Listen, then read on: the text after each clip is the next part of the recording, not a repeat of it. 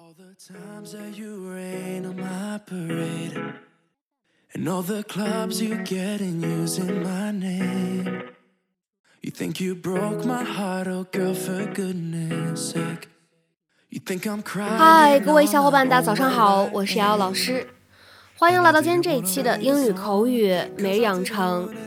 在今天这一期节目当中呢，我们来学习一段这样的英文台词，依旧是来自于《绝望的主妇》第一季第二十三集《Desperate Housewives》Season One Episode Twenty Three。好，那么首先的话呢，先来一起听一下。 He cares about us a lot, and I like having him around. He cares about us a lot, and I like having him around. 他很照顾我们，我喜欢有他在我们身边。He cares about us a lot, and I like having him around. He cares about us a lot, and I like having him around.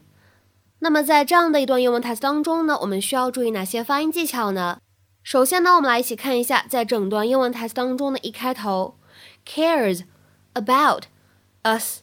那么这样的三个单词呢放在一起，我们说其中存在两处连读的现象，而且呢后面这处连读当中呢，我们在美式发音当中呢还会形成一个闪音 flap t 这样的一个处理。所以呢，此时在美式发音当中，这样的三个单词 cares about us 放在一起呢，我们可以读成 cares about us，cares about us，cares about us。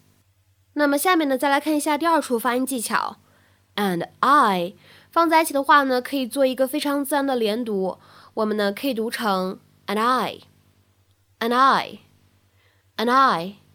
好，再往后面看，like having 放在一起的话呢，会有一个不完全爆破的处理，所以呢，我们可以读成 like having，like having，like having。而再来看一下最后这一处发音技巧。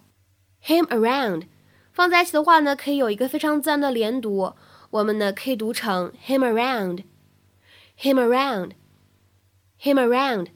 So I'll see you Sunday. Don't forget to feed Bongo. Oh, thanks. I'll go do that now. Go in the car, sweetie. I, I have to talk to your mom real quick. So you're gonna go live in sin with the plumber slash ex-con. It's funny you should mention sin. I think adultery still falls in that category. I, I don't like the idea of this guy being around Julie 24-7. He's a good person. Mike's cool, Dad. He cares about us a lot, and I like having him around. So don't mess this up. You heard the girl. He's still a plumber.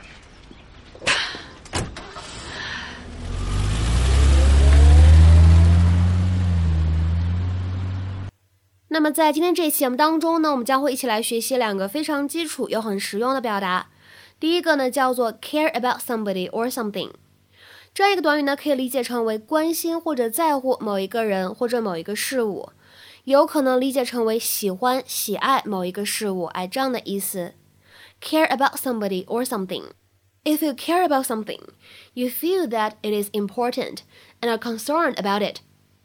你也可以理解成为 to have a strong feeling of love or affection for someone or something，或者呢，你也可以理解成为 to cherish someone or something。下面呢，我们来看一下几个例子。Your parents are only doing this because they care about you。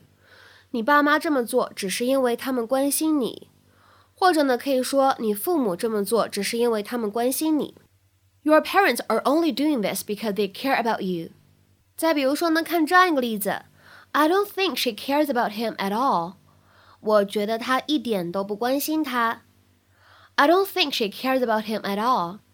再来看一下下面这个例子，No one seemed to care about her feelings. 似乎没人在乎她的感受。No one seemed to care about her feelings. 下面呢，再来看一下这样一个例子，There is nothing I care about more than my children. 我最在乎我的孩子们了。There is nothing I care about more than my children. 下面呢，我们再来看一下这样一个短语学习当中的最后一个例子。I care very much about my family。我非常重视，非常在乎我的家庭。I care very much about my family。那么在今天节目当中呢，我们要来学习的第二个表达叫做 have somebody or something around，表示有某个人在身边，或者说呢有某个事物触手可及这样的意思。Have somebody or something around。那么它所对应的英文解释是什么样的呢？一起来看一下：To keep someone or something nearby or physically within one's reach。那么下面呢，我们来看两个例子。第一个，Your mother will need to have you around to help as she makes Thanksgiving dinner。当你妈妈做感恩节晚餐的时候，她会需要你在旁边打下手。或者说他会需要你的帮助。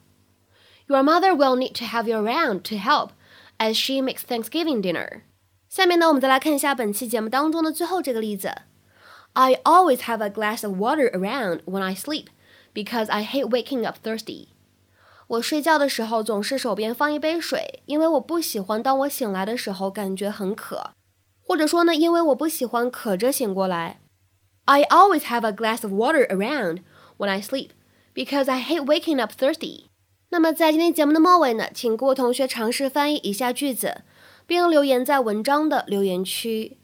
Yeah, I loved that doll when I was three, but I don't care about it anymore. So feel free to sell it at the yard sale. Yeah, I loved that doll when I was three, but I don't care about it anymore. So feel free to sell it at the yard sale. 那么这样一段话应该如何去理解和翻译呢？期待各位同学的踊跃发言。我们今天这节目呢，就先分享到这里，See you。